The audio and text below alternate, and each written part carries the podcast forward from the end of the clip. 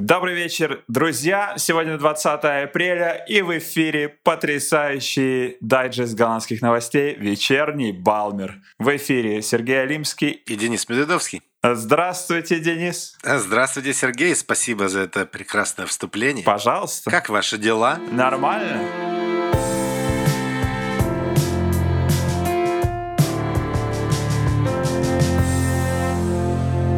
Вечерний Балмер. А жизнь-то налаживается. Марк Рут объявил об изменениях в пресечении коронавирусных мер. А именно, с 28 апреля отменяется комендантский час. Ура! Мне даже не верится, что это происходит. Открывают террасы на 50 человек с полудня и до 6 часов вечера. Максимум два человека из разных домохозяйств за одним столом. Ура! Yes. Все магазины открываются без предварительной записи. Максимум один клиент на 25 квадратных метров. В маленьких магазинчиках допускается два человека максимум. Ура! То есть в маленьких магазинчиках меньше заражения происходит, да? Конечно. Антитела поддерживают мелкий бизнес. Ходите в маленький магазин. Поддерживайте антитела. Антитела всему голова. Новости совсем-совсем неплохие. Знаешь, как всегда, забрать у человека часть свободы, потом отдавать их понемножку, и сразу такая радость, и все так хорошо кажется. Класс. Всегда так надо делать. Хотя, казалось бы, зачем нам эти тупые бары и рестораны и магазины? Но вот потому что нельзя. Но мы порадовались немножко. Порадовались и хорошо. И вы тоже порадуйтесь вместе с нами. Увидимся на террасе. И тоже хорошо. Полиция расследует инцидент, в котором несколько человек атаковали аккредитованного прессой фотографа в то время, как он фотографировал тушение загоревшейся машины. Атакующие при помощи бульдозера пытались столкнуть автомобиль фотографа в кювет, а в нем помимо него еще и находилась его подруга. После этого нападавшие атаковали машину палками. Атака была зафиксирована видеорегистратором в машине пострадавшего. Атакующие также угрожали двум другим фотографам, присутствующим на месте. На момент публикации новости полиция арестовала двоих из четырех нападавших. Мотивация неизвестна. Вечерний Балмер проводит собственное расследование. И у нас с места событий специальный корреспондент Денис. Денис?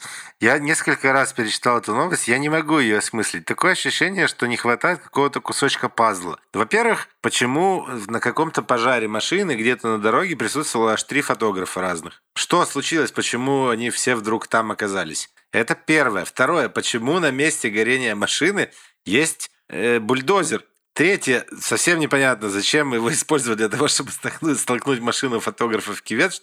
Что произойдет? Фотографии пропадут из-за этого или что? Итак, у меня есть ответ на первый твой вопрос.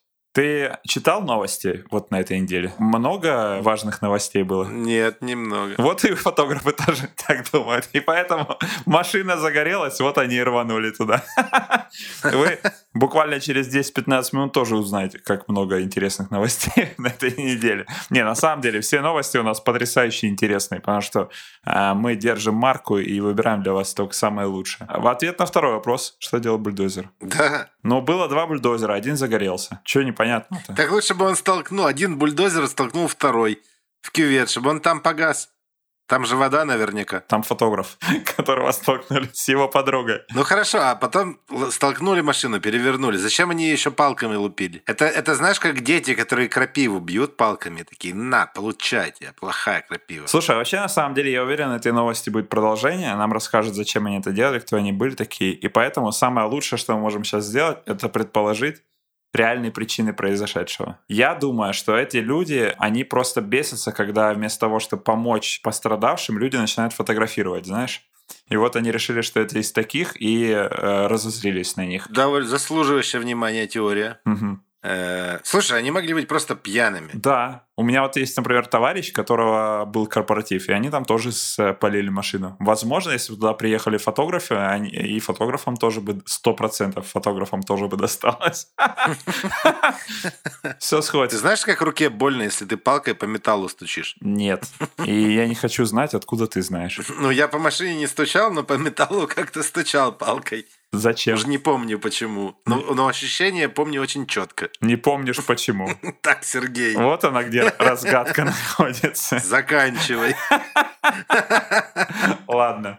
Дорогие наши зрители, если у вас есть рациональная версия, и вы напишите ее в комментарии и угадаете, вы получите специальный приз от Дениса. А если вы там присутствовали, и сможете рассказать нам, как все было на самом деле, то вы получите приз от Сергея. Возможно, вы были горящей машиной, или бульдозером, или кюветом, кто знает. Наше любимое национальное статистическое агентство CBS подтвердило прекращение использования терминов «western» и «non-western» – «западный» и «незападный» для описания иммигрантов, потому что эти термины не имеют под собой научной основы и несут в себе негативные ассоциации. Это решение принято по рекомендации WRR – Организации правительственного советника. Эта рекомендация будет вскоре предоставлена правительству и следует ожидать прекращения использования этих терминов во всех правительственных структурах. Интересно, что такая терминология используется в правительственных организациях и для второго поколения иммигрантов, рожденных и выросших в Нидерландах. Соответственно, такое разделение не является географическим указанием страны исхода, а признаком ранжирования различных этнических групп, что не есть гуд. В 2016 году из обихода были выведены термины «аллахтон» и «автохтон», которые были представлены в 1971 году как нейтрально описывающие иммигрантов, трудовых мигрантов и аборигенов, но со временем принявшие отрицательную коннотацию из-за того, что описывали третье и четвертое поколение иммигрантов. Мне кажется, любой из иммигрантов хотя бы раз сталкивался, ну, хоть с одним из этих определений. Ты, Сергей, сталкивался с таким? Меня со скандинавами часто путают, потому что я высокий, красивый, голубоглазый. Девчонки, привет. Привет. Меня в этом деле удивило, что на официальном правительственном уровне э, происходит это такое, такая маркировка людей, которые уже здесь родились и выросли. То есть, ну, я не думал, что второе и третье поколение будут как-то маркировать, как, э, ну, я не знаю даже. Ну, это же голландцы. Мне кажется, то же самое у нас, э, например, кавказской национальности или кавказской внешности. Знаешь, у нас есть в новостях прям такое говорят, и ничего. Ну, в, в официальных, в правительственных бланках, наверное, так не пишут. Да, не знаю. Слушай, мне гораздо больше внимания привлекли термины аллахтон и автохтон. И поэтому я, естественно, провел собственное расследование. На самом деле есть соци социальные термины автохтонность и а, аллахтонность. Автохтонность, означающая принадлежность по происхождению к данной территории. То есть аборигены. Ну, типа того, да. Авто, автохтонность, да. А аллохтонность наоборот. Ну, вот. Такие дела. Я когда услышал автохтон, я сразу представил себе этих трансформеров. Автоботы. Но неважно. В общем, а, новость сама по себе такая. Меня вообще удивляет, что в правительственных организациях используют эти термины, в принципе. Ладно, Аллахтон, давай читай следующую новость. Погоди. Да, ты правильно употребил. Хорошо, Аллахтон. В результате отчета об условиях содержания животных в водных зоопарках хардервейские дельфины перестанут исполнять трюки на публику.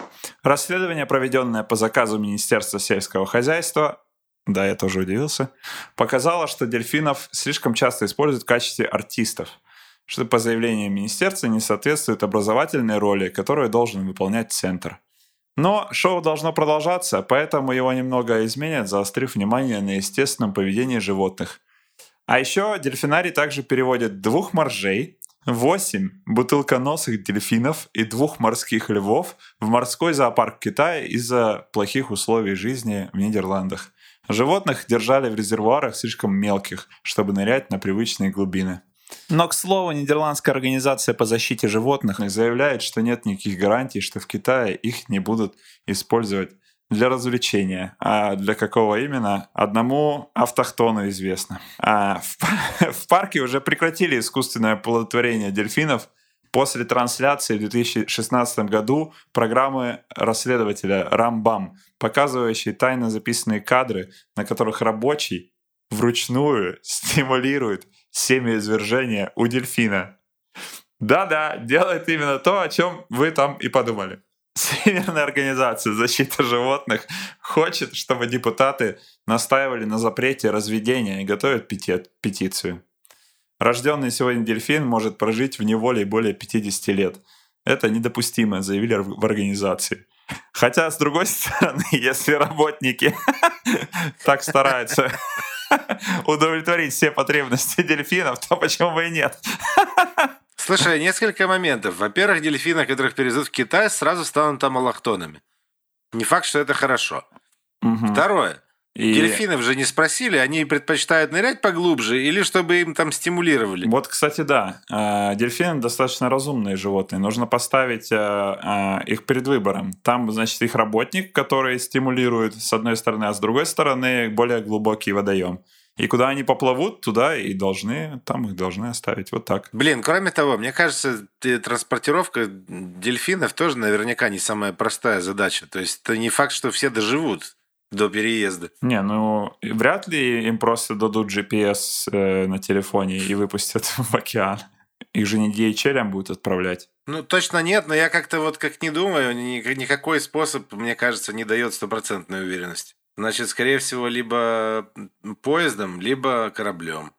И, и там, и там должен быть какой-то бассейн. Наверняка он точно не, ну, он не будет большим. Ты видел э, гармонию морей корабль? Видел. Но ты думаешь, его задействуют для того, чтобы перевести двух моржей? Там знаешь, сколько бассейнов?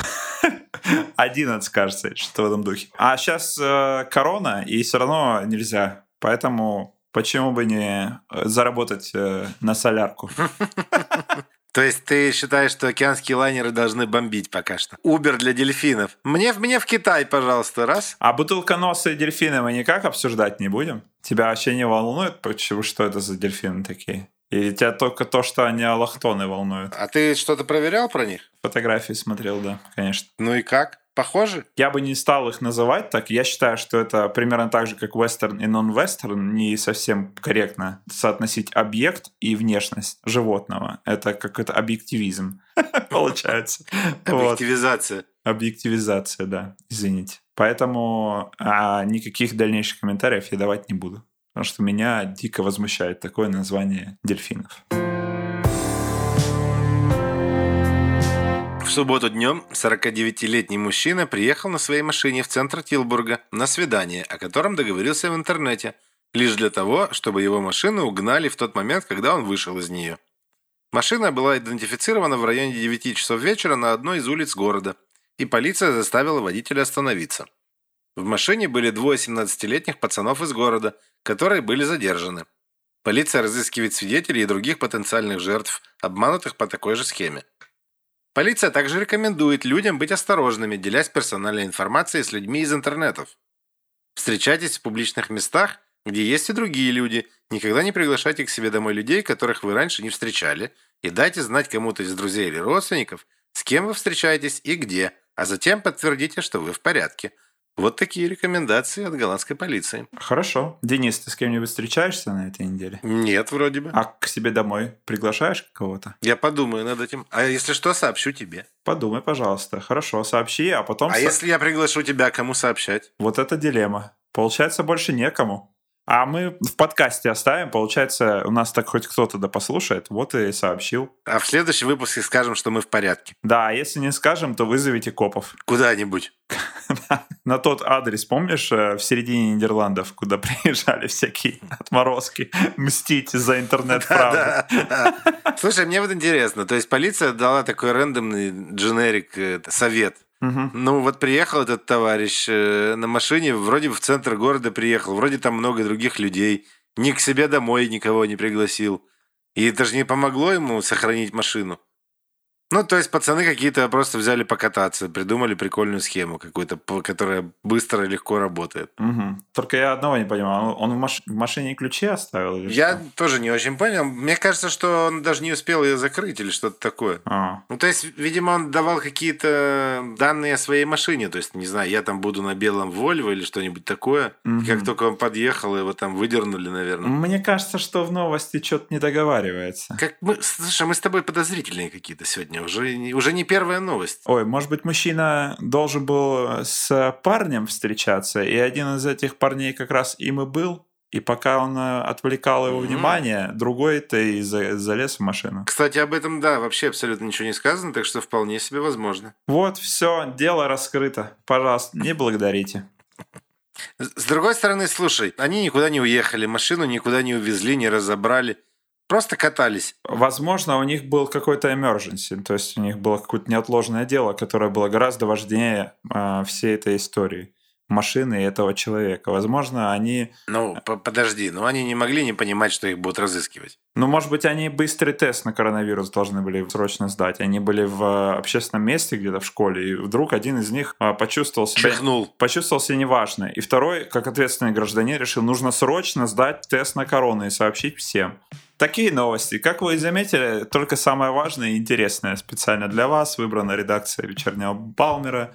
По традиции а, я желаю вам удерживать ноги в тепле. Мы надеемся, что вам понравились новости на этой неделе. Рассказывайте нам свои ощущения от наших новостей. А на следующей неделе я, возможно, уговорю нашу редколлегию провести эфир в живьем опять. И, возможно, мы появимся в онлайне Телеграма. Спасибо за прослушивание. Оставайтесь с нами. Хорошей недели. Пока.